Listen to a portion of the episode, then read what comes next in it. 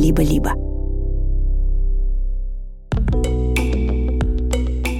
Здравствуйте, дорогие друзья. Это Дима Зицер и подкаст «Любить нельзя воспитывать» студии «Либо-либо».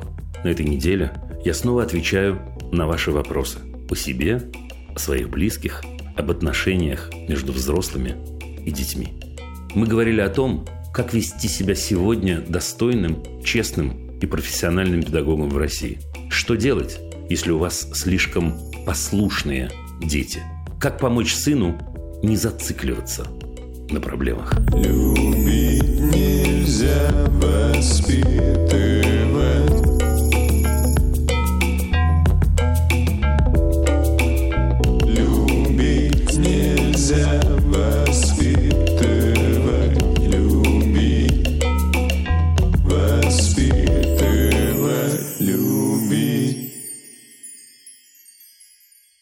Итак, сегодня 545-й день полномасштабной войны против Украины. После прошлой программы, когда вначале мы поговорили о том вообще, зачем я говорю эти цифры, зачем я принес в программу после начала войны вступление, я получил очень много комментариев, за которые я хочу сказать вам огромное спасибо. Очень много поддержки, очень много слов благодарности. И, пожалуй, главное, что вы пишете, что это очень-очень круто, что вы не одни. И знаете, я чувствую абсолютно то же самое. Один человек написал, если бы не было этих вступлений, именно в этом случае я, пожалуй, не смог бы слушать и смотреть программу. И это очень и очень ценно для меня. Один из отзывов я прочту вам целиком, потому что человек, который это написал, отвечает на вопрос, зачем они нужны, мне кажется, лучше, чем ответил бы я сам. Здравствуйте, Дима. Благодарю за ваш труд, вас и вашу команду. После вашего сегодняшнего вступления ко мне пришло прозрение. Я тоже, так же, как вы и описывали, относилась к войне. Зачем туда лезть? Все равно от меня ничего не зависит. А сейчас как будто что-то ёкнуло. Душа отреагировала. Ощущение, что наших детей и взрослых ведут в газовую камеру. В рабство. Только другим путем. Очень тонкой манипуляцией и пропагандой, навязывая разрыв всех связей, начиная с 90-х годов. Это навязчивая идея, что все друг другу враги и так далее. Мне 61 год. У меня двое детей и четверо внуков. Благодаря вашим подкастам я на многие процессы стала смотреть под другим углом. Благодарю вас. Вот для этого мы и должны с вами об этом говорить. Когда я говорю «мы», я не ошибаюсь. Мы. И я, и вы. Это наш способ достучаться. Это одно из наших действий. Это очень-очень важно. Я хотел бы сказать несколько слов о том, что происходит в Пермской школе номер 12. В конце прошлого учебного года в этой школе были многочисленные проверки, потому что ее директор этой школы и часть коллектива отказывались проводить уроки о важном по той программе, которую им навязывали. Знаете, я обычно избегаю прямых указаний на школу и на директора, но поскольку эта новость была опубликована очень во многих каналах, я назову, мне кажется, это важным. Итак, речь идет о Пермской школе номер 12, директором которой была до 15 августа Елена Ракинцева. Так вот, Елена Ракинцева, директор этой школы, покинула свой пост. Покинула, потому что ее вынудили это сделать.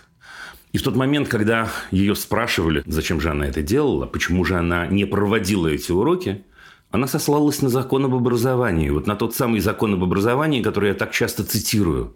И она сказала дословно, закон об образовании, а именно статья 48, пункт 3, четко говорит о том, что педагогическим работникам запрещается использовать образовательную деятельность для политической агитации, религиозных или иных убеждений – это писали очень умные люди, продолжает Елена Ракинцева, которые понимали, что в случае неопределенности, в случае отсутствия официальной идеологии, а на сегодняшний день в нашей стране, согласно Конституции Российской Федерации, она отсутствует, очень важно не вызвать гражданское противостояние в обществе, в том числе в школе.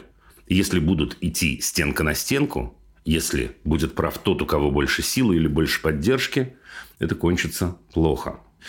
Из этой школы вслед за директором уволились учителя начальных классов, учителя географии, русского языка и литературы, информатики, несколько педагогов по немецкому языку, а это школа с углубленным изучением немецкого языка, и завуч по воспитательной работе. Одна из учительниц в этой школе говорит следующее, снова цитата. «Прошлый учебный год мы еще работали спокойно. Нам давали выбор, какую тему выбрать для разговоров о важном. Я на этих уроках рассказывала о любви, о дружбе, о мире. Сейчас такого выбора больше нет. Когда идут разговоры о важном, в школах кабинеты должны быть открыты, ходит завуч и проверяет, как идет занятие. Сейчас мы не имеем права сказать другое слово. Зачем я вам об этом рассказываю? Не только потому, что это вопиющая история, не только потому, что вы должны знать об этой истории, а потому что, мне кажется, это тот самый пример поведения достойных и профессиональных учителей, который они демонстрируют своим коллегам.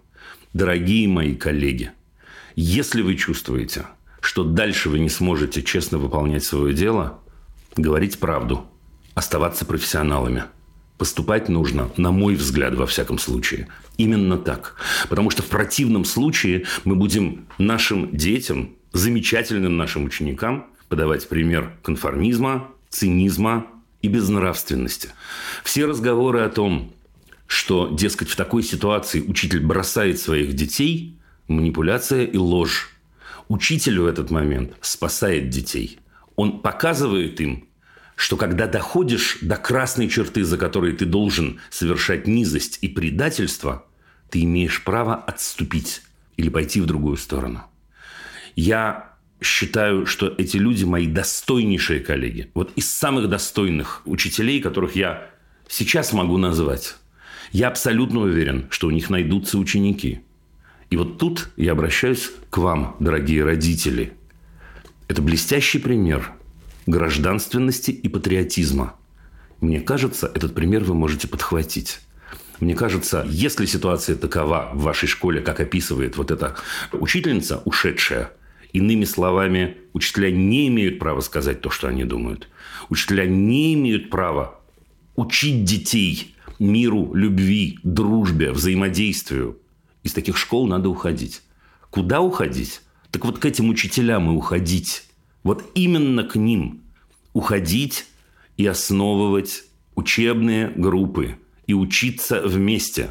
И вслед за Еленой Ракинцевой я вновь говорю, что по закону об образовании это возможно. Это абсолютно законно.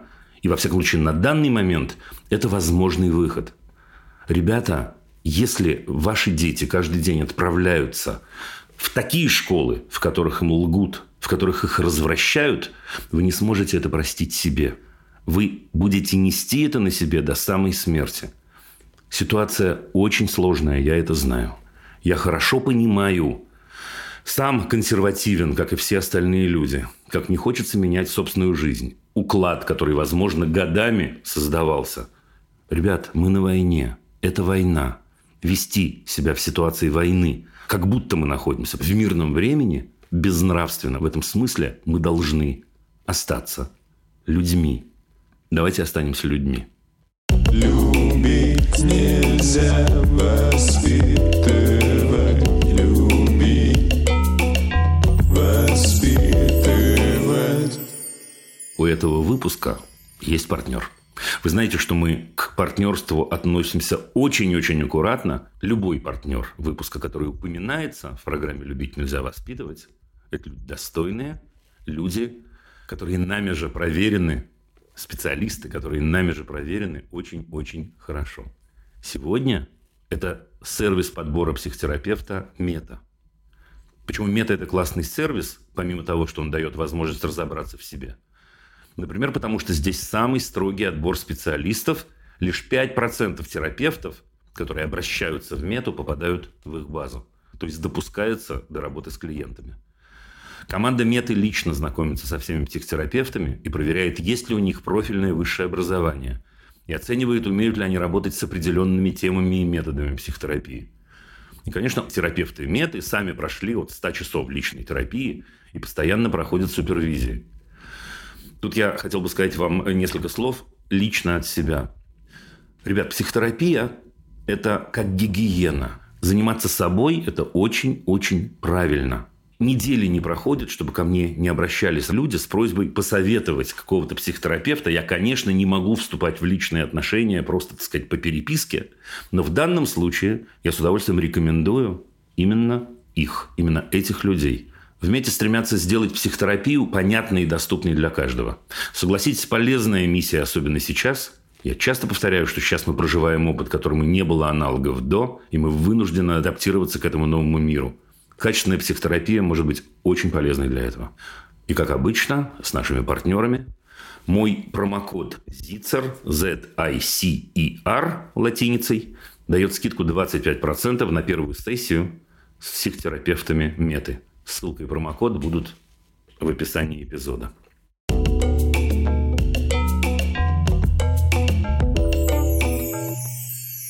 Мы начинаем наш диалог, диалоги.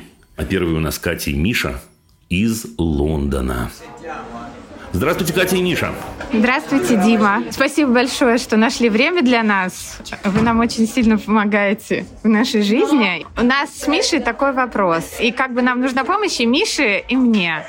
Он, в принципе, может сам сформулировать это, если захочет. Давайте, Миша, хотите сказать что-нибудь самостоятельно, валяйте. Если нет, мама скажет. Ну пусть мама.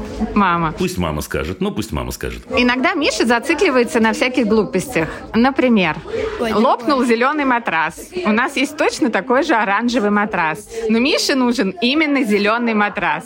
И весь день мы дальше посвящаем нытью, Так. что нужен именно зеленый матрас. Ага. Давайте еще примерчик какой-нибудь. Еще примерчик. Давайте, давайте. А, например, мы делали хайк вместе, то есть долго ходили. И вдруг у Миши возникла идея, что нужно поймать черепашку на этом хайке. Что он, ему показалось, что он увидел черепашку. Значит, я пошла с ним вниз к этому озеру. Черепашку мы не выловили, ну, потому что мне кажется, что я там не было. Мы видели черепашку. Там Хорошо, были мы видели черепашку. Видели черепашку? Так. Ну, не, не смогли поймать черепашку, расстроились все, но дальше это была зацикленность на целый день, что мы не поймали черепашку. И это не просто, ну, не поймали, жалко, а это вот мы не поймали, вот лопнул этот зеленый матрас, нет, нужен только зеленый, нет, желтый, нет, нет, только зеленый. И он сам потом переживает, да, Мишенька? И мы уже договорились, что если он начинает зацикливаться, я говорю, тебе хочется дальше вот это вот свое недовольство, злобу, злость, расстройство, подойди, обними меня, я тебя обниму, мы как-то это обсудим, может быть, легче станет. Когда-то это работает, но не всегда. Это тот случай, когда я, пожалуй, Миш, если вы не возражаете, я, вы в любой момент можете вмешаться, но я, мне кажется, сейчас больше буду разговаривать с мамой, чем с вами. Еще раз, если как только вы захотите что-нибудь сказать, сразу вмешивайтесь. Кать, слушайте, ну и что? Первый вопрос я вам задам. Я знала, что вы это скажете.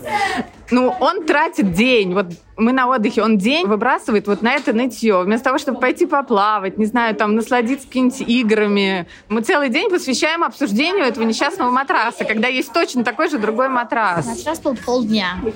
А он просит у вас помощи, Миша? Мне его жалко, и он потом сам переживает. Подождите, подождите. Ну, вам его жалко, мы же жалеем людей, которые попали в какое-то сложное положение. Вопрос, попал ли Миша в сложное положение. Ну, тяжело ли Миша в этот момент? Человек, ну, таким образом выражает какое-то свое, ну, не- недовольство или, так сказать, неудовлетворенность. Ну, что такого? Нет? Ну, начинаются крики, не хочу, в скандал это все переходит. Так, хорошо. Второй вопрос. Слушайте, а какое решение Миша предлагает? Вот в тот момент, когда зеленый матрас лопнул, а остался только желтый, какое решение предлагает Миша? Никакого. Да, Миша, вот насколько я успел его э, разглядеть, ну что, человек э, достойный, думающий, это очевидно совершенно.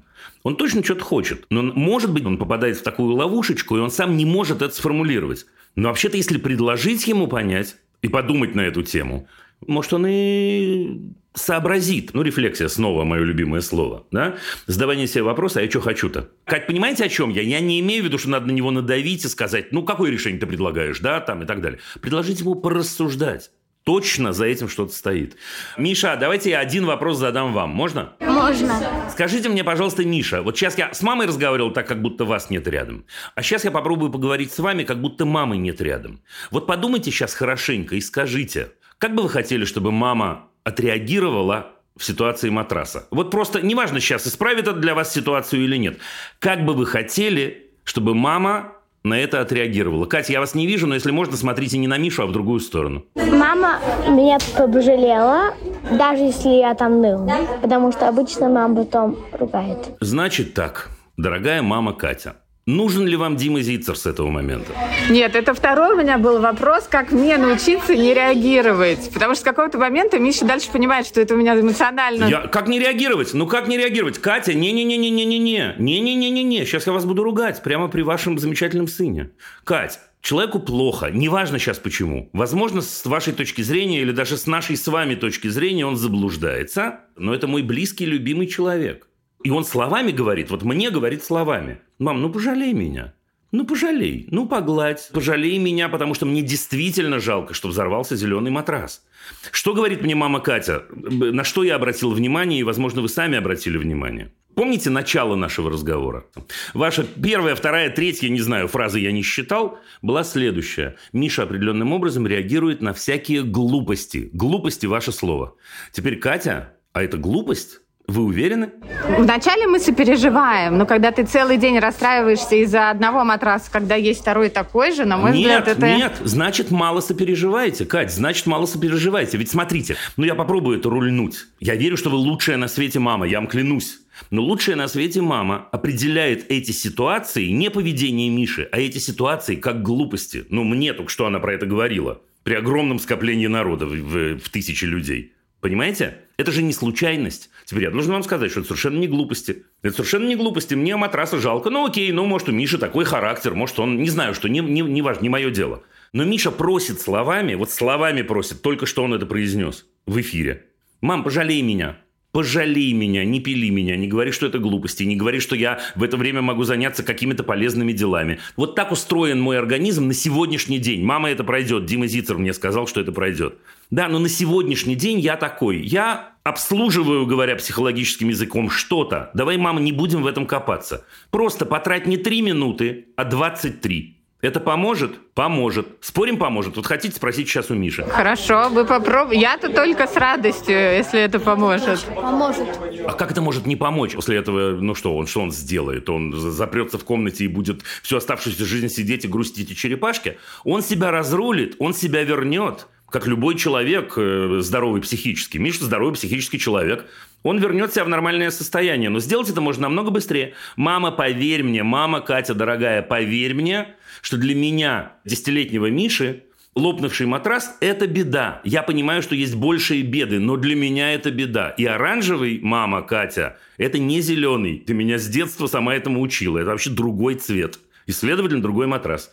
Мама, Катя, любимая, я не прошу, чтобы меня рулили. Я прошу, чтобы меня пожалели. Вот сколь, столько, сколько нужно. Просто пожалели, и все. Нет, нет, я не буду из-за этого испорченным мальчиком. Мама Катя, я обещаю тебе, что я не буду, не вырасту взрослым мужиком, который будет ныть по любому поводу.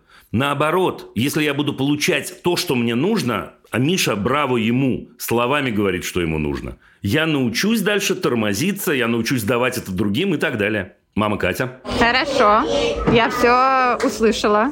Честно? Буду долго жалеть. Ну, я проверю. Покажите мне напоследок, на последние 15 секунд. Миша, Миш, покажите мне жестом каким-нибудь. Нормально? Да? Норм? Все получилось? Обнимаю вас, дорогие. Давайте идите черепашек искать. Пока. Спасибо большое. Спасибо. До свидания. Удачи вам.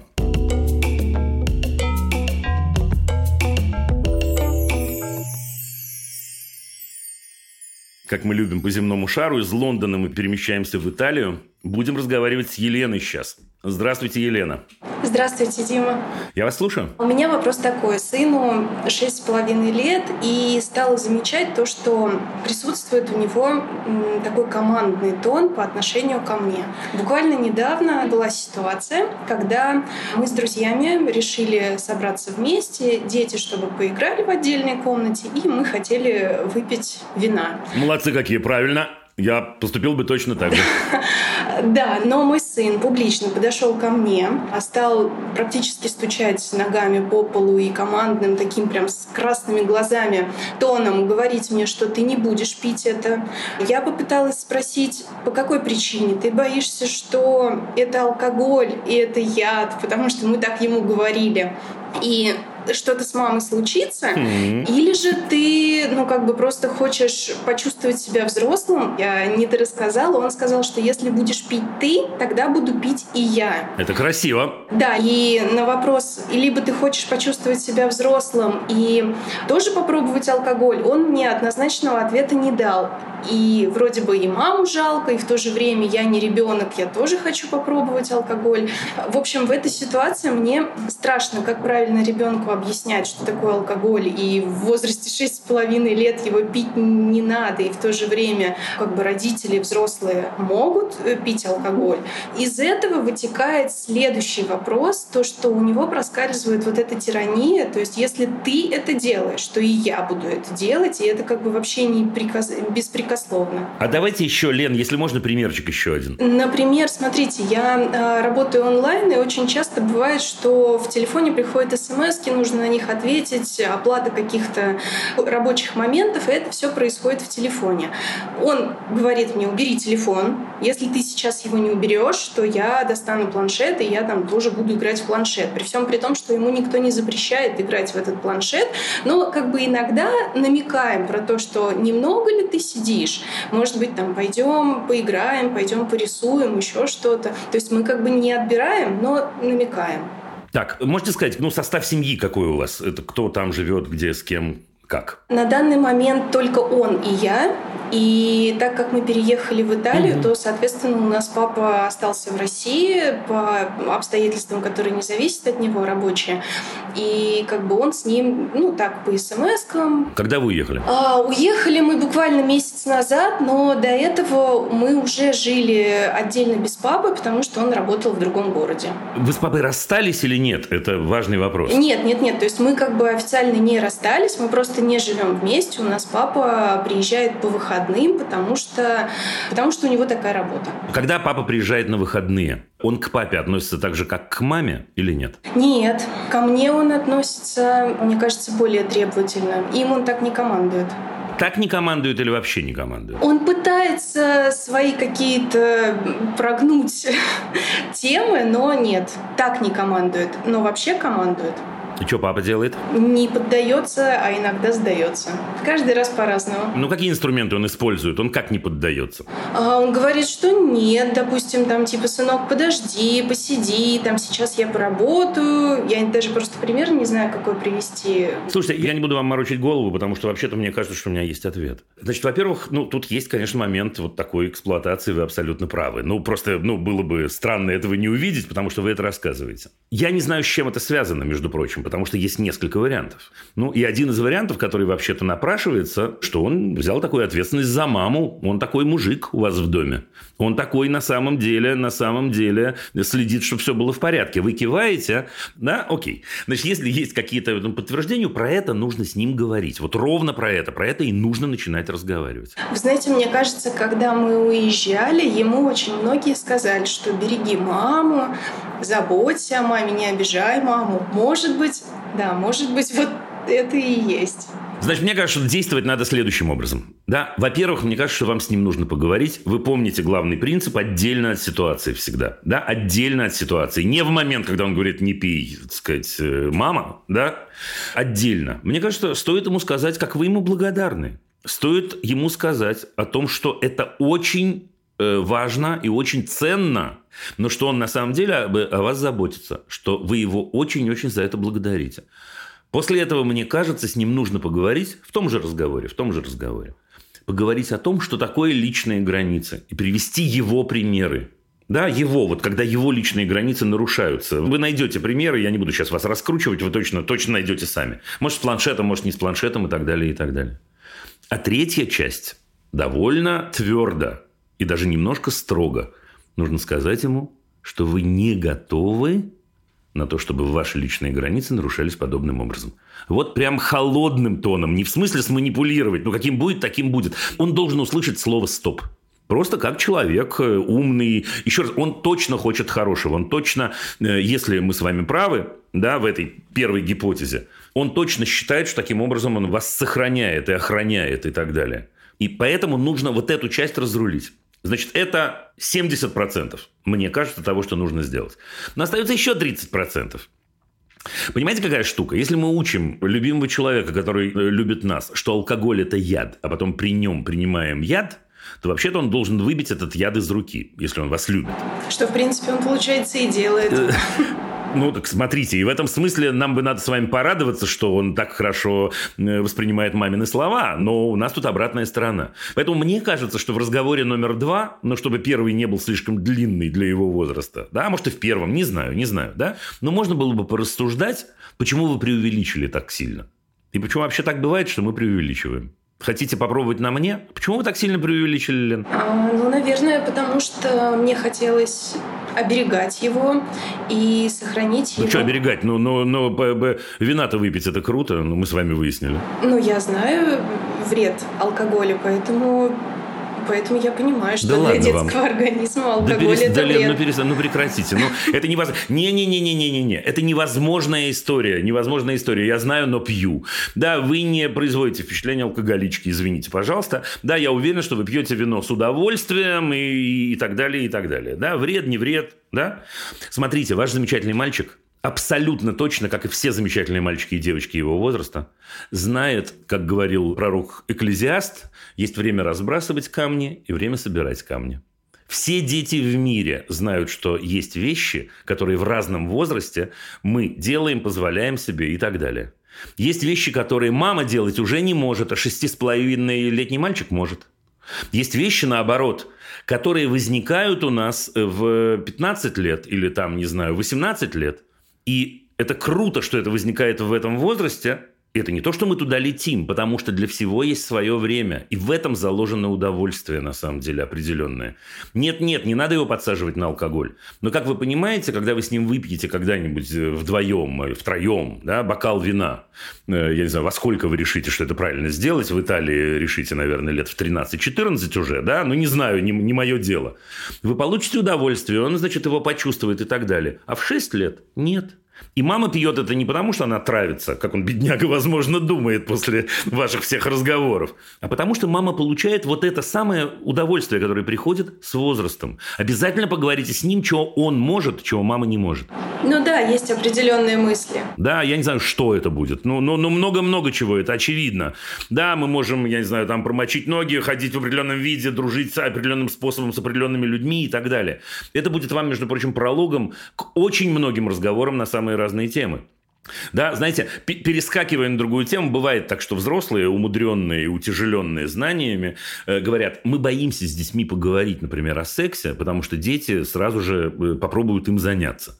Да вопиющая ерунда. Вопиющая ерунда. Дети очень хорошо понимают, да, особенно если родители не ленятся произнести это, про то, что для всего есть возраст, ситуация, там, я не знаю, и так далее, и так Хорошо, далее. спасибо. Ну вот так и рулите, и все будет отлично у вас, господи. Да, да. Ответили? Ура. Ну и сейчас закончим, сразу наливайте и поехали. Ладно, я шучу.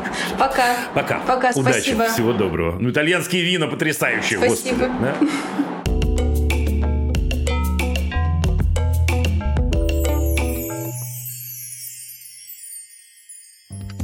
Дорогие друзья, у студии «Либо-либо» есть платная подписка. С ней вы получите доступ к дополнительным выпускам разных подкастов, например, «Заката империи», «Запуска завтра», «Зависимости», «Новой волны», а скоро еще и к другим. Подписаться можно в приложении Apple Подкасты или в Телеграме. А еще только для наших подписчиков мы выпускаем подкаст «Студия». В нем мы рассказываем, как мы живем и работаем. Подписка – это самый простой способ нас поддержать. Все ссылки в описании выпуска. Спасибо, что слушаете.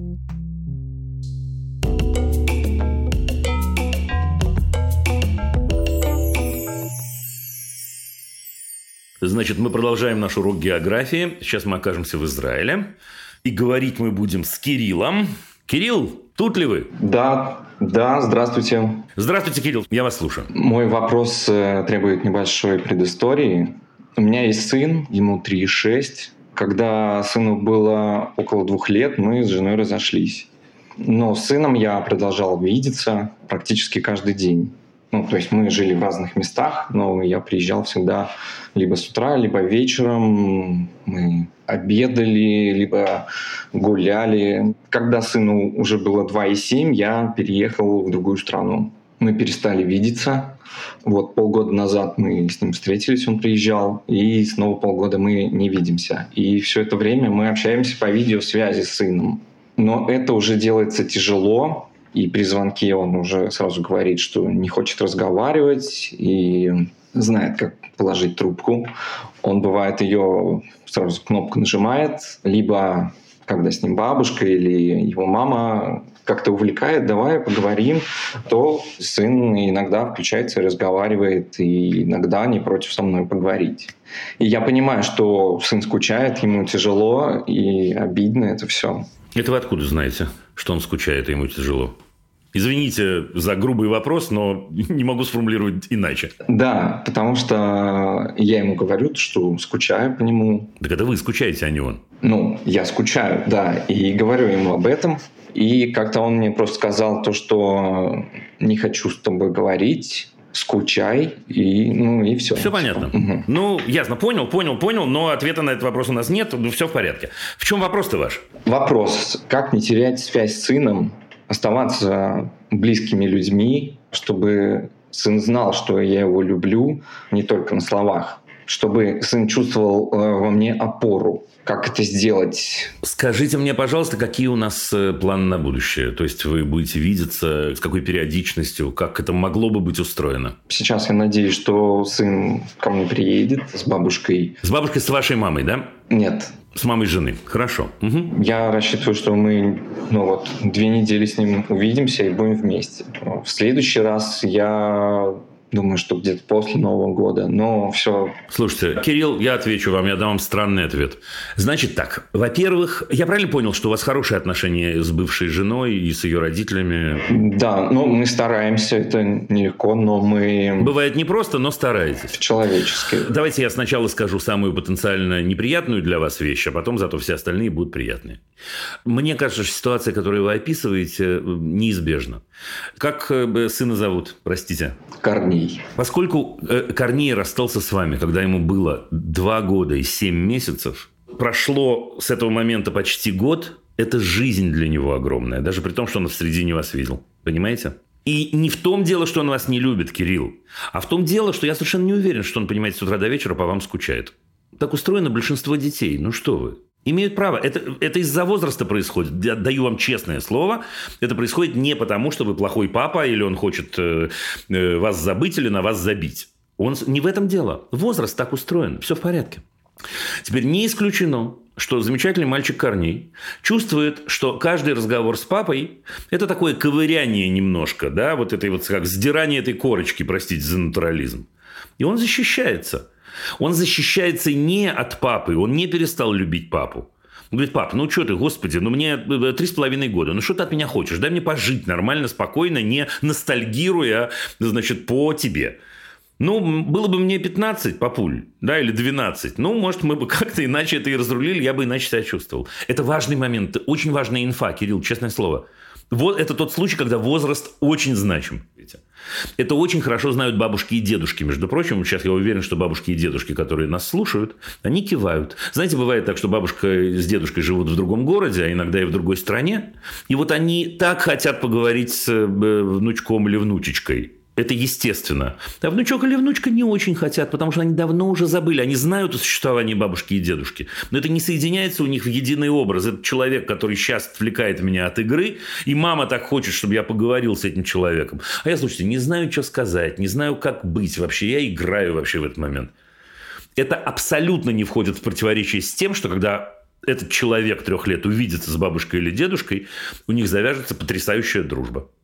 Правда. Вы точно наблюдали, если не на, не на себе, то на других, как ну, происходит эта встреча с человеком близким, с которым расстался человек трех лет. И он не хочет с ним обниматься и целоваться. Не хочет, потому что этот человек чужой. Он снова должен стать своим. Значит, соответственно, что мы с этим будем делать? Мы будем использовать на, на полную катушку наше свидание. Вот вы э, э, с ним увидитесь через какое-то время, на две недели, говорите вы. Сделайте так, чтобы и вы, и он получали удовольствие. Не надо заискивать, не надо преувеличивать. Просто сделайте так, чтобы вы и он получали от этого удовольствие. Что, мне кажется, было бы здорово, и вот именно про это я задавал вопрос, хорошие ли у вас отношения с женой и с э, ее родителями. Было бы здорово, если бы время от времени вы могли ему что-нибудь рисовать, или, может быть, даже присылать что-нибудь маленькое, договариваться с ними, слушай, а купи там от меня там, я не знаю, что-нибудь, это привет от папы и так далее. Ну, так делает. Так. Ну и все. И не требовать, Кирилл, и умоляю вас, не требовать от него никакой реакции. Все, это просто напоминание такое, просто напоминание, папа есть. Знаете, в прекрасном, э, одном из моих любимых романов «Сто лет одиночества», там у людей, когда была амнезия на 4 года, они поставили табличку на площади «Бог есть». Папа есть. Все. Да, ну то есть мне с ним разговаривать как-то, ну, не пытаться удержать э, разговор. Я, я понимаю, что Нет. вот когда он не хочет... Более и не чистить, и не чистить. Не каждый день? Боже упаси, какой каждый день? Нет, конечно. Я каждый день звоню и понимаю, что это... Ну и перестаньте звонить каждый день. Потому что ведь, ну вот вы поймите, да, человек по имени Корней всеми силами дает э, э, понять всем окружающим, что его эти беседы тяготят. Ну зачем мы будем туда проламываться? Чтобы у него возник э, такой странный комплекс анти? Ну нам зачем это? Ну вот я, я этого и не хочу. Хочу, чтобы было естественно и как бы... Все, не, не будем этого делать. Так мы не будем этого делать. Мы не будем этого делать. Дайте ему в этот момент чуть-чуть отойти от этого. Ну в определенном смысле соскучиться, хотя это не то слово. Да, в этом возрасте не то. Ну нормально. Я обещаю вам, что если папа позвонит через пять дней, реакция может быть совершенно другой. Вы звоните в первую очередь для себя, Кирилл, это важно понять. И это круто, что вы звоните для себя, вы его любите, вы хотите его видеть, вы хотите его слышать, имеете полное право. Да? Но нам же не надо, чтобы в тот момент, когда бабушка полетит к вам куда, в Израиль, э, и, и скажет, мы увидимся с папой, он такой, опять теперь он будет меня грузить с утра до вечера лично. Ну вот не надо с вами. И все. Честно. Окей, то есть его ну, спросить лучше как насчет пообщаться или... Он маленький, не спрашивать, не надо его спрашивать. Понятно, вот понятно. Мне кажется, мой, мой совет, да, до обручения ты не целуй его. Я, нет, нет, не надо его ни о чем спрашивать. Да, но вы же точно тонкий человек, вы сами почувствуете. Вот вы же чувствуете, что у него это начинает вызывать сопротивление. Да, конечно. Это результат какого-то процесса. Значит, если мы понимаем, что за процесс вызывает это сопротивление, нужно изменить процесс. Ну, отступите немножко назад, ничего страшного. Да, позвоните не завтра, а через три дня. И вообще ничего не будет. И расскажите ему, если он соблаговолит с вами побеседовать, расскажите ему, чем вы были заняты эти три дня и так далее. И скажите, слушай, я нарисовал тебе картинку, посылаю маме на WhatsApp, она тебе покажет и, и так далее. Но не грузите, не грузите, честно, честно. Тут, тут это важно не, пере, не перегнуть здесь. Ну, правда, маленький имеет право на счастливую жизнь. Ясно, спасибо большое. Да, пожалуйста. Я желаю вам удачи, спокойненько все будет. Ждите приезда Корнея и готовьте крутую программу которую, впрочем, он забудет через некоторое время, как все дети в мире в три с половиной года. Большинство, не все. Пока. Счастливо.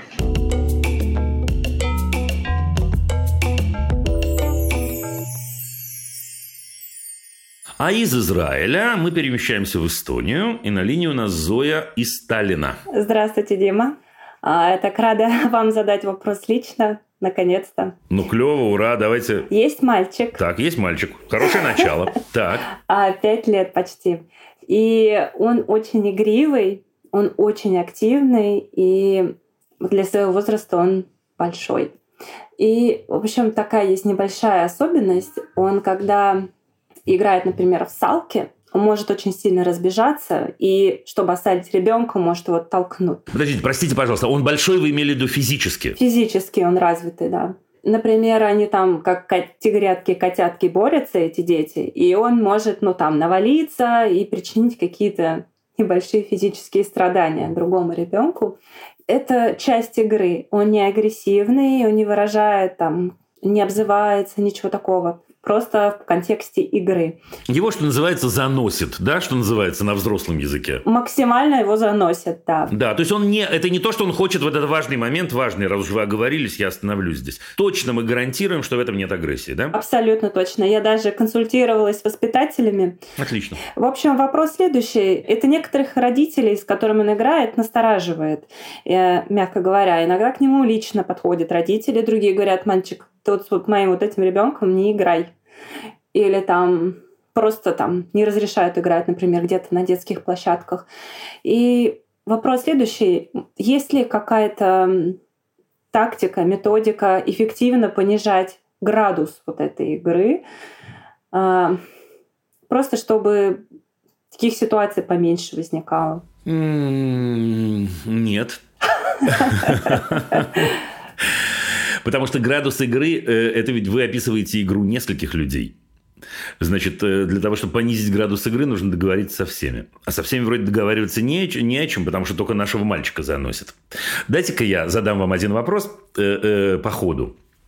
Слушайте, а вот вы говорите, что вы с воспитательницей консультировались, а она-то что говорит? Что они видят? Она ведь видит его в игровой ситуации намного больше, чем вы. Да. Вот что она видит? Она говорит, что это просто очень сильно тревожные родители вот, других детей, с которыми он играет, что так-то, говорит, обычно играет. Это вот другие родители. А скажите мне, эти случаи, эти случаи происходят в детском саду или при вас тоже? А в саду мне, да, жаловались на него. И при мне, я же с ним хожу на детскую площадку, я вижу, как он играет. И я видела этих родителей, которые уводили своих детей. Я бы сделал вот что. Я бы перед тем, как мы начнем мучить нашего прекрасного, сильно развитого мальчика э, пяти лет, я бы еще раз очень-очень хорошо поговорил с воспитательницей. Я объясню. Просто дело вот в чем. Я-то доверяю коллегам и всегда предлагаю доверять э, моим коллегам. И если бы это останавливалось только в детском саду, и воспитательница говорит э, вам, Зоя, не парьтесь, все хорошо, все нормально. Я бы сказал, на этом можно остановиться. Почему? Потому что ну, это же ее ответственность, помимо вс- всего прочего. И она как бы говорит вам, Зоя, я разрулю, я беру на себя ответственность, то, что другие родители жалуются, окей, я возьму это на себя. Теперь, поскольку есть еще что-то, что вас тревожит, то есть вы, вы говорите, я и сама это наблюдаю время от времени, мне кажется, нужно пойти и провести с ней профессиональный разговор, потому что тропинок может быть несколько. Тропинка номер один – понизить уровень игры нельзя. Но потихонечку, пять лет маловато, конечно, ну, ну что делать? Да, потихонечку можно учить его тормозиться. Но учить его тормозиться можно только в тот момент, если он сам осознает, что он плохо тормозится. Понимаете, в чем дело? Мгм. Осознает или нет? Я думаю, он осознает. А вы откуда знаете? Я думаю, это на чем основано? Потому что я же с ним уже пыталась э, разговаривать, объяснять, что вот смотри, папа забрал мальчика, потому что Эх, что? ничего. Сейчас я объясню, что. Ну, Договорите про папа забрал мальчика, и я объясню. Ну, в общем, э, мне казалось, что ну, к нему просто больше не подходил сам. С тем мальчиком он не играл. Окей. Значит, смотрите. Ох, я сказал, потому что в этот момент, ну, человеку, ну, пяти лет, знаете, когда мы говорим, что за тебя мальчика увели, ну, как бы он такой немножко комплекс вины и становится таким не очень хорошим и так далее. Осознание не в этом. Осознание не в том, что я другого мальчика обижаю. Осознание в том, что у меня есть определенные проблемы с ним из-за этого, да? То есть у меня что-то я могу поменять, но это взрослый разговор. Значит, спокойно. Что делаем? Во-первых, идем к воспитательнице. Еще раз разговариваем на эту тему. Прям, Зоя, откройте это снова. То есть, объясните ей, что это очень круто, что вы так говорите. Я абсолютно на ваше мнение полагаюсь. Тем не менее, я попадаю в неудобные ситуации. Что вы мне посоветуете сделать? Прям вот так. Вне зависимости от того, что скажет воспитательница, я знаю, что я вам посоветую сделать. Я посоветую вам поиграть с вашим сыном в салки. Я не шучу. Я посоветую вам помоделировать ситуации вместе с ним, в которых он вот так неожиданно проявляется. Пусть он попробует вас толкнуть, а вы легонечко толкнете его, а вы будете убегать, а он будет добегать, а вы поэкспериментируете, и вы скажете, ой, сейчас вот маме не очень приятно, а давай попробуем еще раз. И еще раз, и еще раз, и еще раз, и еще раз. И он научится. Дима, почему он научится? Потому что он так научился всему. Он так научился ложкой есть, он так научился штанишки надевать, он так научился. И также научится силу удара соотносить. От повторов. От повторов и обратной связи, которую дает ему лучшая на свете мама Зоя. Я поняла.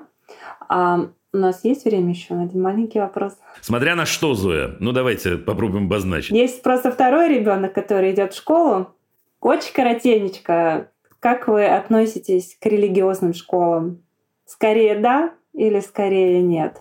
Ну, вы даете. Я же не знаю, религиозная вы семья или нет. У меня столько под вопросов. Знаешь, как я отношусь?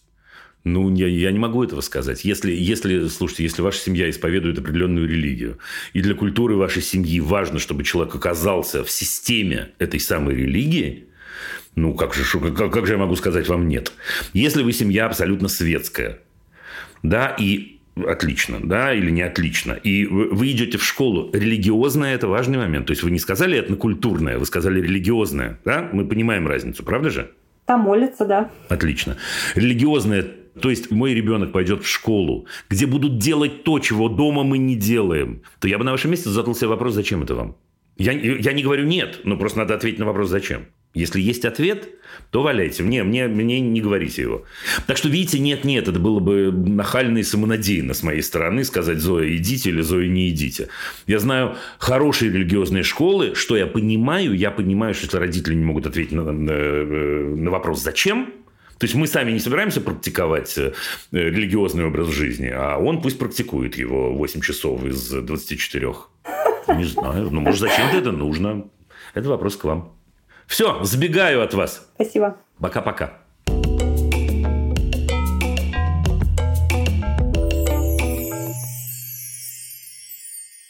Слушайте, ничего себе у нас география, это потрясающе. Сан-Диего, друзья. Сан-Диего и Ксения, соответственно. Оттуда. Да, здравствуйте, Дима. Здрасте, здрасте. А, маленькое спасибо, присоединение ко всем предыдущим спасибо, которые были. Я от себя, я, знаете, после того, как стала слушать ваши эфиры, читать ваши книжки, я заметила, что я стала а, спокойнее реагировать на всевозможные детские события. То есть я, я такая довольно, барышня довольно эмоциональная, в хорошем и в плохом смысле. А тут я даже отмечаю, опа, что-то случилось, а я как-то, ну, все хорошо. И, значит, пошли дальше. Так что, да, за это спасибо. Ну и слава богу. Ну, Ксения, хочется ответить банальностью какой-нибудь. Просто мы работаем для вас, например, вот так. Но это правда, да, кстати. прекрасно. И спасибо, спасибо вам за это. Спасибо, рад слышать. Дим, у меня вопрос про двоих детей будет моих, но если не получится ответить про обоих, то про старшего это важнее. Сейчас все объясню. Значит, есть двое мальчиков. Одному э, один с половиной, второму шесть практически уже. Вот. Уже где-то последний год, наверное, э, он стал приходить, например, с каких-то детских мероприятий, дня рождения или там иногда из школы, и жаловаться на то, что есть какие-то дети, которые, ну, обычно либо старше, либо физически крепше, которые ведут себя не так, как бы ему нравилось. Вот там два маленьких примера примера. Вот было лето, было два дня рождения, где именинник его приятель, а остальные друзья какие-то новые для него совершенно люди были. Вот, и он приходит жутко расстроенный, он говорит, ты понимаешь, вот там, значит, был какой-то мальчик, э, и мальчик как-то очень грубо со мной играл, мне было больно и неприятно. Я говорю, ну ты сказал, мальчик, что тебя это не устраивает? Сказал, мальчик меня проигнорировал. Окей, ты попытался как-то от мальчика, ну, физически отойти просто, да? А, попытался, но мальчик либо меня не пускал, либо он меня, значит, догонял там где-то, когда я уходил на какую-то другую территорию. Ты подходил к родителям, к хозяевам дома, подходил, и родители сказали, ну, типа, ты уйди в сторону от этого второго мальчика, и все у тебя будет хорошо. И таких ситуаций было несколько. И с одной стороны, вот когда, ну, сколько лет я его знаю, да, меня всегда радовало, что он такой мягкий, добрый, спокойный. Я никогда не видела от него никакой агрессии. И, в общем, это хорошо. Но, с другой стороны, бывают ситуации, когда кто-то из внешнего мира более, не знаю, нахрапистый или там просто чувствует и считает вот это твое такое интеллигентское поведение а, слабостью и начинает просто развлекаться таким способом. И у него, как я вижу со стороны, поскольку он явно приходит и жалуется, то есть его явно эта ситуация не устраивает, ему явно некомфортно, но у него нет какой-то, как мне видится, я не знаю, внутренней готовности к я не знаю, не то чтобы физически постоять за себя и дать в глаз, да, но просто вот просто дать эмоциональный отпор. И иногда достаточно там сказать, там, типа, ша, и, и как бы человеку хватит того, чтобы от тебя отстать.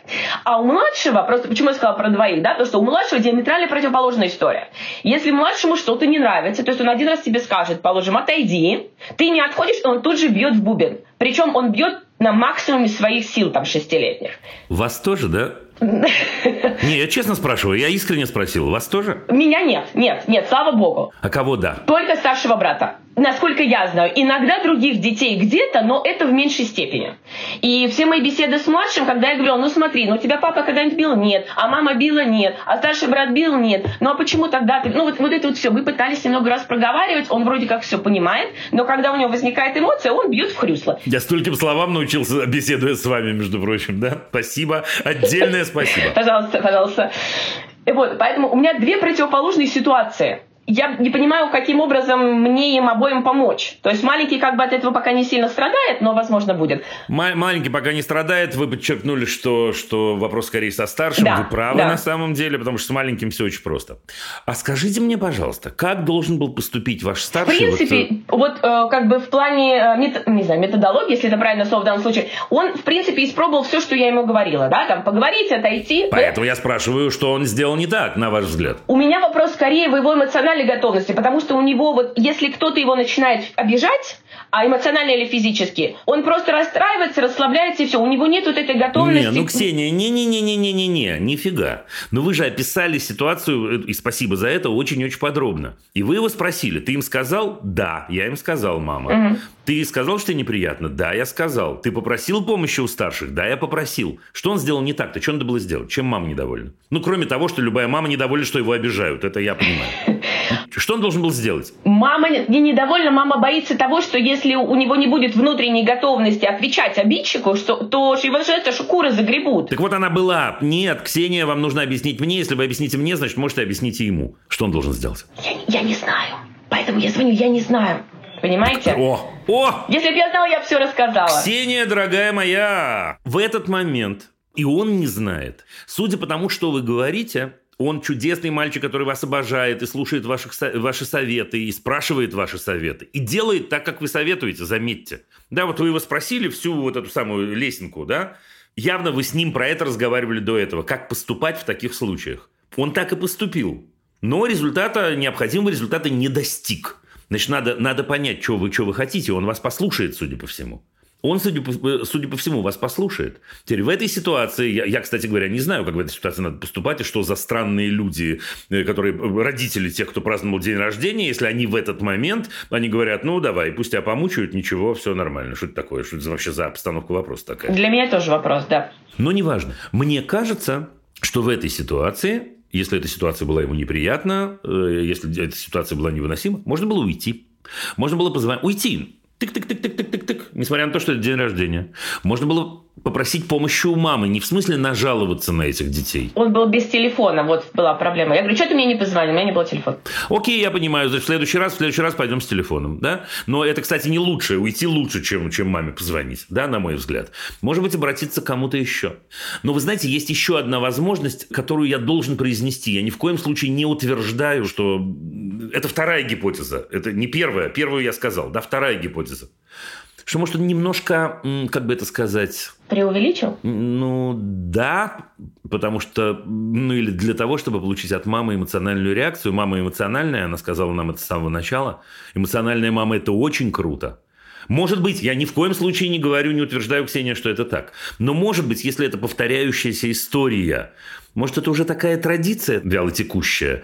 Я прихожу, говорю, мама, меня обижают. Мама такая, та-та-та-та, да? Окей, ну вот такое может быть еще. Просто проверьте, не отвечайте мне даже сейчас. Просто если это так, то всегда можно от этого уйти довольно просто, как минимум вопросом, слушай, чем я могу тебе помочь? То есть вернуть ему, да, вернуть ему как подачу ракеткой, да, чтобы он порефлексировал, чем я могу тебе помочь. Но при этом, мне кажется, хорошо сформулировать с ним, все-таки первая часть, да, первая гипотеза, хорошо сформулировать с ним, как мы поступаем в такой ситуации. Отмоделировать это можно, продолжая первую гипотезу, на вашем младшеньком, который замечательный тренажер в этом смысле. Как остановить? Вот скажите мне, Ксения, как старший должен остановить младшего? Что он должен сделать? А, не знаю, потому что он пробовал и разговаривать, и там и плакать, и объяснять, что это ничего не работает. Ксения, что он должен сделать? Ну, Физически ну, ну, ну, ну. его остановить. А, научите его этому. Научите его этому. Прям научите его этому. Нет, не бить. Да? А, а, например, если непонятно, остановить физически. Научите его. Давайте проверим первую нашу с вами гипотезу что он просто не умеет, у него не хватает инструментов, как ни странно. Да, мы не дошли до точки, например, он еще не, не верит нам с вами или вам, да, на тему того, что тело человека неприкосновенно. Да, он не чувствует до конца, или, может, это недостаточно понятно было произнесено. Что есть вещи, на которые мы все говорим «нет». Мама Ксюша говорит «нет», Дима Зицер говорит «нет», ваш сын говорит «нет». Да, мы говорим «нет». Что происходит со мной физически, может решить только один человек. Это я сам. И мне кажется, что он должен прям вот эту максимум усвоить. Не в смысле я даю сдачи. В этот момент мне понятно, что если человек физически делает что-то, что мне неприятно, это красная граница. Я буду действовать всеми доступными э, средствами, ну, кроме физического насилия, естественно. Научите его останавливать руку, научите его разворачиваться и уходить. Научите его сказать э, э, младшему брату, я не согласен категорически, и закрыть дверь перед его носом. Или я не знаю, как у вас там устроен быт. Но вот этим, прямо вот этим вещам. И все-таки параллельно, ну, видите, ничего, не могу я упустить свою вторую гипотезу все равно. И параллельно Ксения, э, вы сказали, что вы эмоциональный человек, я это, в общем, вижу. Попробуйте убрать из этого эмоции, насколько возможно. То есть сделать этот разговор максимально прикладным. Давай подумаем, чем я могу тебе помочь. Давай мы сядем и перечислим способы, если надо, придумаем новые. Вот прям вот так, инструментально. Угу. Беды не будет точно. Хорошо. Будем пробовать. Спасибо. Вперед. Желаю вам удачи. Пока. Привет старшему, привет младшему. Спасибо.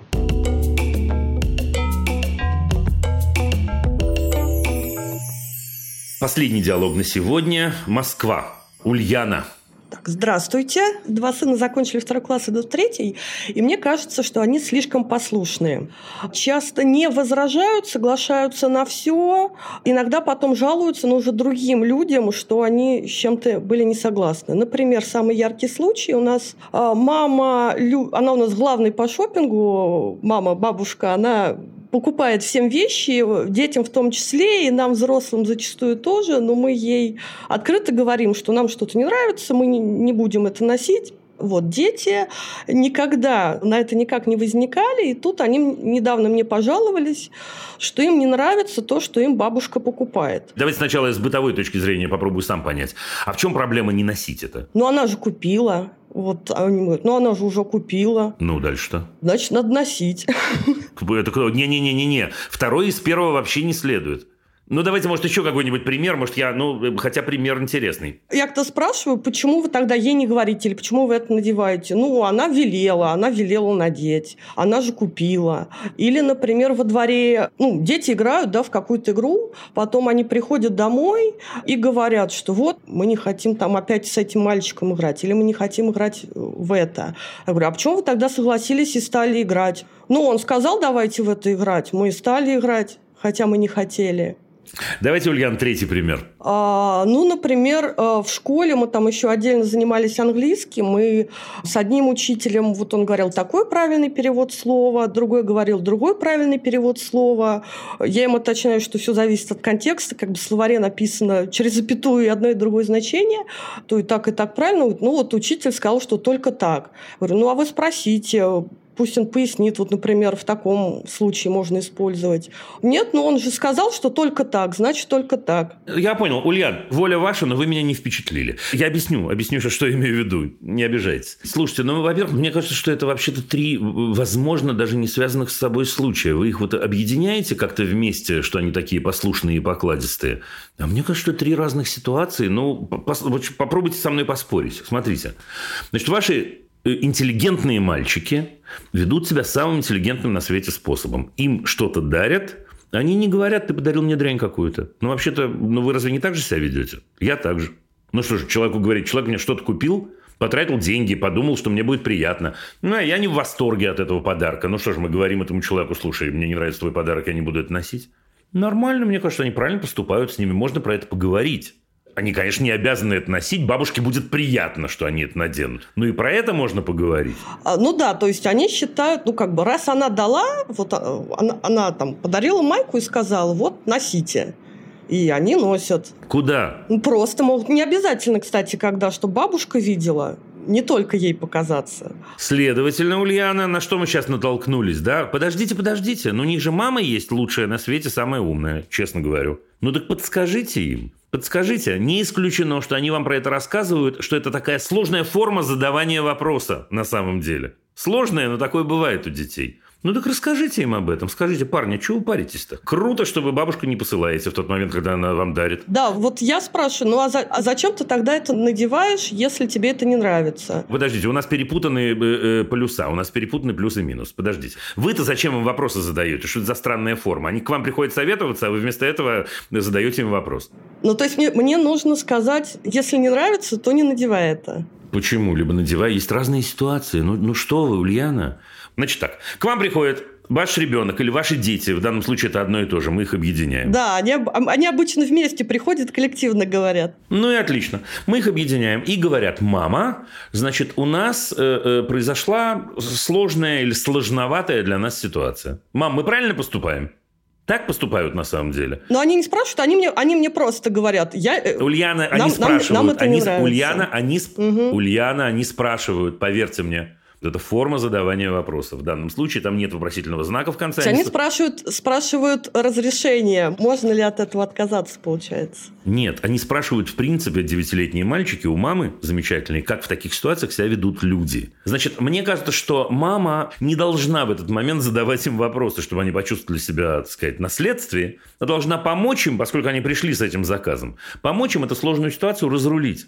Мама сядет, и мама скажет, это круто, что бабушка дарит подарки, и вы вообще суперинтеллигентные парни, что вы не говорите бабушке, нам не нравится. Если вы хотите таким образом доставить бабушке удовольствие, ну, значит, пойдем к бабушке наденете. Если вы ужасно об этом страдаете, что надо сделать, Ульяна? Не носить. Кто должен поговорить с бабушкой? А, ну, мне сказать, чтобы она не покупала. а, Функция родителя главная какая? ну, я, я ей говорю и в контексте вещей, которые она детям покупает, Ульяна? и в контексте вещей, которые мне покупает. Я все равно с ней... Ульяна, Ульяна. Ну, то есть я постоянно... Ульяна, услышьте меня, Да. Ульян, это не важно. Ульяна, мне, мне все равно, какие у вас отношения с мамой. Мне вообще все равно. Да, мне, я вас думаю хорошо и буду думать хорошо, вне зависимости от того, говорите вы с ней или не говорите. Я говорю, что если мальчики чувствуют себя некомфортно с бабушкой, мама должна сказать, я с бабушкой поговорю. Да. Значит, ваши мальчики приходят и описывают три разные ситуации, кстати, еще раз я говорю. Да? Значит, они не слишком послушные. Ничего слишком послушного в этой ситуации нет. А что вы хотели бы? Чтобы они сказали, бабушка, иди к черту, учитель, ты идиот, и мальчику заехали в лоб? Вы бы какой реакции хотели? А, ну, я хотела, чтобы... Ну, как минимум, чтобы они, например, не носили то, что им не нравится. То есть они могли принять, но не надевать. Ну, подождите, но для начала пусть они дождутся этого ассертивного поведения от вас. Я вас понимаю. Ну, во-первых, еще раз мы смотрим с вами на это по-разному. И я не хочу вас переубеждать. Мне кажется, вообще ничего страшного не будет, если э, бабушка подарит то, что она считает нужным, а мальчик, если они считают возможным это надеть в гости к бабушке, они это наденут. Если это невыносимо, действительно, у них может не хватить сил в 9 лет поговорить с бабушкой. В этот момент, я абсолютно в этом уверен, на помощь должна прийти мама и сказать, парни, ну хотите помогу, я помогу. Все. Это все, ситуация исчерпана. Их не надо посылать э, бабушке на растерзание. Да нет, ну как бы я им просто раз- разрешаю это не надевать. Они говорят, ну как же... Как разрешаю? Как же, как, же как можно, разрешаю? Как, как вы можете вообще... если это купили уже? Ульяна, я вообще, я перестаю вас понимать. Ульяна, что значит разрешаю? Вы серьезно сейчас говорите, что у вас в семье принято разрешать или не разрешать, надевать то, что человек хочет? Да я говорю, если тебе это не нравится, не надевай. Ну, таким образом я как бы разрешаю, получается. А он разрешение у вас спрашивает? А Нет, тут просто говорит, что ему приходится носить то, что ему не нравится. Окей, Ульяна дорогая, ему приходится носить, давайте я самую прямую вам скажу. Ему приходится носить то, что ему не нравится, потому что мам- ма- мама не защищает его в глазах бабушки. Так понятно? Понятно, но я в этом плане, конечно, да. Я и себя в этом плане, наверное, не могу защитить. Мама сваливает на девятилетнего мальчика свою материнскую функцию. Так понятно? Так понятно. И я даже понимаю, что я и себя в этой части не могу тоже защитить. Я и тоже Это там... мне все равно. Это мне все равно. Это не моя область, это психотерапевт. Вот у нас интеграция в этом вы- выпуске была с компанией Мета. Нет, а, э, нет, Ульяна, да, так вот я говорю, у нас была интеграция с компанией психотерапевтической. Вот обратитесь туда, я искренне сейчас говорю, они вам помогут. Это не мой вопрос. Вы же ко мне обращаетесь, как детям помочь. Как помочь детям, я говорю. Меня беспокоило, вот слишком ли они послушны. Вы говорите, что не в этом проблема, я вас поняла. А когда вот они играют в то, что не хотят играть, потому что там другой мальчик предложил в это играть. Слушайте, я угадываю какие-то вещи. Да, во-первых, э, у нас у всех бывают такие ситуации компромисса. Еще раз, это разные ситуации. Когда они рассказывают вам про учителя, пойдите к учителю и разберитесь. Правильно, если мама защищает детей, Ульяна. Правильно, если мама защищает детей. Вот так правильно. Девятилетних мальчиков должна защищать мама их. Заброшу вам все-таки еще один мячик, да, или не знаю, что так сказать, на подумать какой-то намек.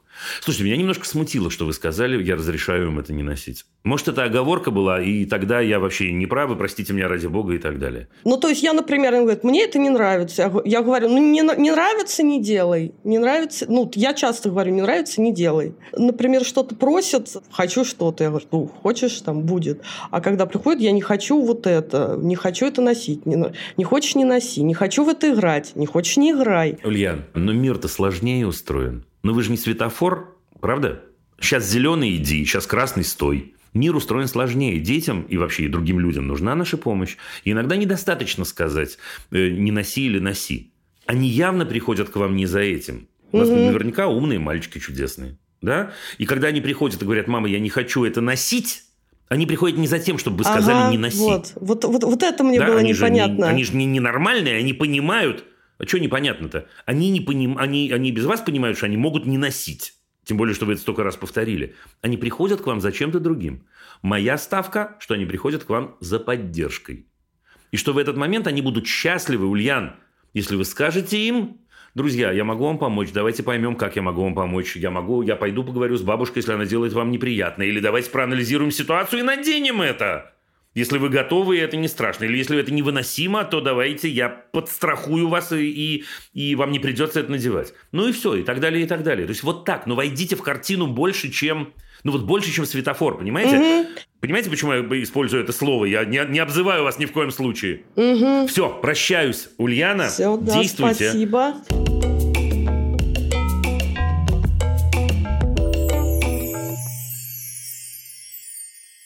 Дорогой Дима, мой вопрос о чтении с детьми. Большинство родителей волнует, что их дети не читают, но мне кажется, что проблема как раз в том, что их не научили читать. Они не понимают, как взаимодействовать с книгой, что книга – это не, не только сюжет, или даже совсем не сюжет. Я не могу придумать форму, как с детьми 3-4 лет обсуждать книги. Книга – это повод для больших интересных разговоров, как научить детей мыслить, запускать рефлексию после прочтения книг.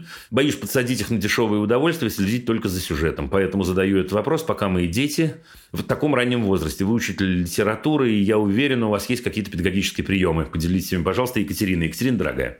Значит, я думаю, что то, что я скажу, прозвучит банально, но я даю вам честное слово, это и есть мои педагогические приемы. Во-первых, читайте.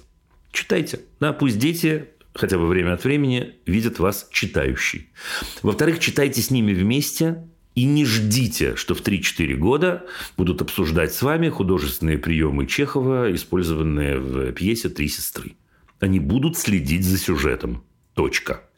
Значит, если вы читаете крутую литературу, Чуковский, например, крутая литература, да, вот пример поэзии. Все, что касается художественных средств, ритма и всего остального, поверьте мне, войдет в них от этого вашего чудесного чтения. Но следить они все равно будут за Федориным горем, понимаете? И за краденым солнцем, если мы говорим о Чуковском. Ничего с этим делать не надо, я даю вам честное слово. Самая большая ошибка, которую могут совершить родители, это перегрузить в 3-4 года. Честно. Когда к 5-6 э, чтение уже связано с такой тяжестью серьезной, с таким серьезным интеллектуальным грузом, который человек этого возраста не может выдержать. Поэтому я бы советовал отпустить. Последнее. Когда им исполнится 6-7, ходите с ними в книжный магазин. И в книжном магазине э, устраивайте такой квест, когда каждый из них идет искать книжку по любому принципу. Ну, только потом анализирует, по какому принципу он книжку выбрал. Цветная обложка интересная, странные цвета, крутое название. Э, Я слышал что-то об авторе чуть позже. Я открыл в средине и увидел потрясающую картинку. Вы этого боитесь, а мне кажется, что это очень-очень круто.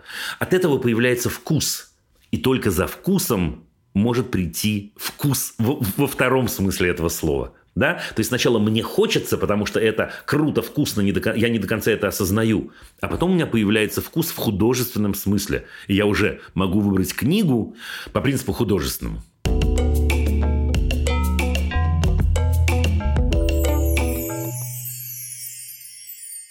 Привет, Дима и вся команда подкаста. У меня такая проблема. Мне 12 лет, и моя мама каждый раз через силу тащит меня на дачу. Куда я ехать не хочу. На даче очень скучно, неинтересно и не по себе. Не по себе мне, потому что у меня дикая фобия почти всех насекомых, а вы сами понимаете, сколько их там. А еще потому, что мы сами из Белгорода, а дача у нас в 15 километрах от границы с Харьковской областью, и довольно часто слышны запуски ракет и все такое. Я очень эмоционально реагирую на все эти громкие звуки. Иногда доходит даже до чего-то плохого, практически панических атак. Или истерик, или, например, как думаю и другие э, белгородцы в других местах, например, Сочи, ну или где-нибудь еще в других городах, дергаюсь от любых громких звуков. Как мне поговорить с мамой и объяснить все это? Потому что пока все заканчивается полуманипуляцией по типу «ягодные пироги ешь, а ягоды не собираешь». Дайте, пожалуйста, совет Маша. Я напоминаю, Маше 12 лет. Ох, Маш, нам бы с вами лично поговорить, потому что я, я попробую, конечно, сейчас ответить, но я, к моему огромному сожалению, не уверен, что я понял ситуацию целиком, до конца. Ну, давайте мы попробуем. Во-первых, нужно хорошо-хорошо подумать, Маш, что вы маме хотите сказать. Вот нужно понять, какую информацию мы хотим до нее донести. Вариантов ведь много. Например, достаточно ли вам, чтобы мама не тащила вас на дачу? Хотите ли вы, чтобы она помогла вам вот с вашей вот этой самой реакцией на громкие звуки, которую я очень хорошо понимаю? Очень хорошо понимаю, поверьте мне. Хотите ли вы, чтобы мама помогла вам серьезно заняться вот этой самой фобией почти всех насекомых? Это третий вопрос. Насколько я понимаю, не связан со вторым. Да, это отдельно, а это отдельно. Короче говоря, нужно ответить на этот вопрос. Если речь идет о первом, я сделаю вам для вас одну подсказку. Мама 12-летней Маши, даже самой замечательной Маши на свете, скорее всего, боится за Машу. И поэтому маме нужно сразу же из кармана достать какой-нибудь вариант ответа на ваш же вопрос. Ну, например, вы можете остаться одна дома? Или вы должны обязательно уезжать вместе с мамой, либо мама должна остаться с вами? Видите, вот это все я спросил бы у вас лично. Было бы здорово, если бы вы подсказали ей ответ. Мама, я останусь с бабушкой. Мама, э, я останусь с подругой. Мама, я останусь с папой. Не знаю, как у вас устроено, к сожалению, поэтому не могу сказать точно. Маму точно, абсолютно нужно успокоить, с одной стороны. А с другой стороны, нужно очень честно рассказать о ваших страхах и об общей ситуации, которую вы переживаете. Для того, чтобы повысились шансы на то, что мама услышит, нужно выбрать момент, когда мама будет готова про это разговаривать. Вот не ждать следующего конфликта или следующего диалога на тему вашего отъезда на дачу, а поговорить до этого, поговорить отдельно. Удивить немножко маму тем, что 12-летняя Маша вдруг разговаривает с ней таким серьезным, знаете, взрослым тоном. Например, говорит, мама, мне, для меня очень важно с тобой серьезно поговорить. Это очень важный для меня разговор. Обычно так взрослые обращаются к детям, правда? А тут Маша обратится таким образом к маме. И вы скажете ей, подумав заранее о том, как вы это сформулируете, очень-очень серьезные вещи. И вы скажете ей, что у вас есть очень серьезные опасения и вы не знаете, что с этим делать, и вы просите ее совета, и вы просите ее поддержки. И вы будете добавлять время от времени, Маш, что вы очень просите отнестись к этому разговору очень серьезно. Потому что мама для вас, скажете вы, очень важный человек, и вы ей очень доверяете. И ее советы для вас очень и очень важны. Ну вот примерно вот так. Примерно большего я не могу сказать, к сожалению, пока мы с вами не поговорили. Я желаю вам удачи.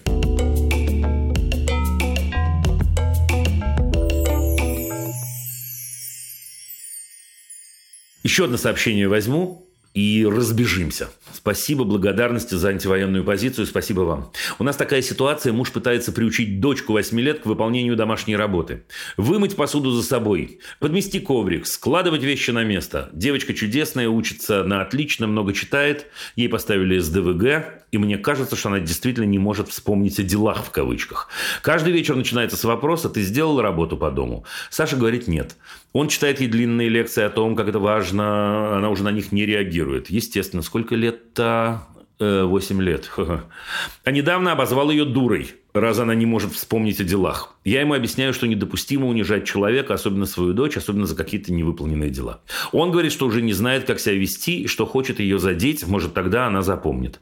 Правда, после нашего разговора э, подошел к ребенку и извинился, сказал, что был неправ и что очень любит ее, хочет как лучше. Подскажите, пожалуйста, как мужу себя вести, чтобы не потерять доверительные отношения с дочерью Алена. Алена, дорогая, думал, вы зададите другой вопрос, но если вы задаете этот вопрос, как мужу себя вести, можно написать в программу «Любить нельзя воспитывать», и мы постараемся не пропустить его вопрос и вывести его в эфир. Я не шучу. Если бы можно было через вас передать вашему мужу, что он роет себе яму, я бы это сделал. Очень понятную динамику вы описываете. Он ведет к тому, что замечательная ваша девочка в какой-то момент может начать ему мстить. И мстить она может начать ему в тот момент, когда у нее селенок будет побольше, а потом и побольше, чем у него. Это нельзя донести через вас, и я совсем не, не думаю, что вы должны сказать это сами. А я сказать это могу, и могу объяснить, и могу подвести базу, и могу привести пример. А еще, Ален, если бы можно было донести через вас, я бы поговорил с вашим мужем, он вообще ее любит или нет. По этой картине получается, что нет. Я знаю, что это жесткие, жесткие слова, я говорю сейчас. Да, и наверняка, если бы мы завели этот разговор, и вы, и он сказали бы, нет, я люблю. И тогда я спросил бы, в чем проявляется его любовь, потому что вот так вот э, мурыжить человека – это прямо противоположно любви. Ален, я уверен, что вы не должны ему это говорить. Я ни в коем случае не хочу вас подставлять в этих отношениях.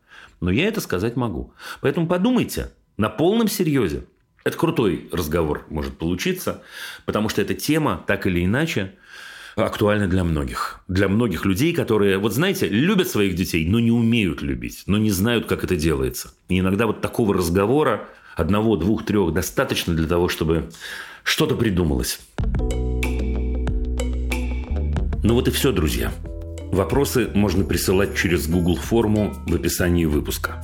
Это был подкаст «Любить нельзя воспитывать» студии «Либо-либо». Над выпуском работали редакторки Настя Кубовская и Саша Малинина, продюсеры Рита Берденникова и Паша Боровков, звукорежиссерка Нина Мамотина, композитор Дима Нидборн.